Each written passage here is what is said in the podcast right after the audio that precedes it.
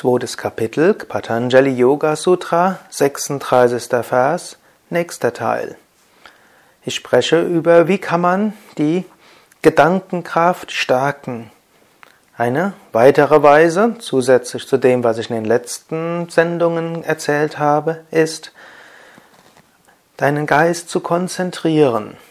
Wenn du an hundert verschiedene Dinge denkst und morgens was anderes willst als mittags, am Montag irgendwo spürst, dein Herz sagt dir eine Sache und am Dienstag sagst du wieder etwas anderes. Am Mittwoch kommt ein Sicherheitsbedürfnis und am Donnerstag denkst du, du musst dem und dem gefallen und am Freitag ist dir das wieder vollkommen egal, ist deine Gedankenkraft schwach. Lerne es, bestimmte Ziele zu verfolgen mit Konzentration und lass dich von kleinen Dingen nicht beirren.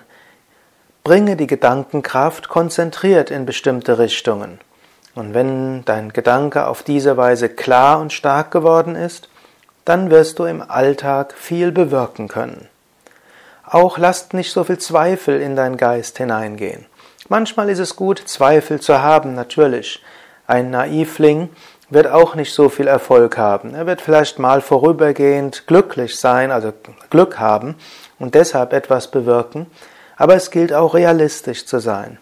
Dennoch, du kannst nicht da in, in alle Richtungen gehen. Du kannst nicht alles gleichzeitig bewirken. Du musst Prioritäten setzen. Und wenn du Prioritäten gesetzt hast, dann musst du ihnen nachgehen. Was heißt musst? Hm? Wenn du etwas bewirken willst, ist es gut, dort wirklich Energie hineinzustecken und dich nicht so einfach verwirren zu lassen, beirren zu lassen, ablenken zu lassen. Daher überlege, was du vielleicht in den letzten Tagen und Wochen angegangen bist. Bist du es konzentriert angegangen? Bist du es mutig angegangen? Hast du auch Zweifel umgewandelt in Überlegungen, wie du diesen Zweifeln so nachgehen kannst, dass sie deinen ursprünglichen Entschluss bestärken können? Ein Zweifel ist ja nichts Schlechtes. Nur wenn er deinen Entschluss reduziert, dann schwächt er deine Gedankenkraft. Wenn du aber einen Zweifel nutzt, um andere Dinge in Betracht zu ziehen und dennoch deinen ursprünglichen Entschluss umzusetzen, wird dieser wiederum gestärkt. Und dann überlege auch, was willst du in den nächsten Tagen und Wochen bewirken?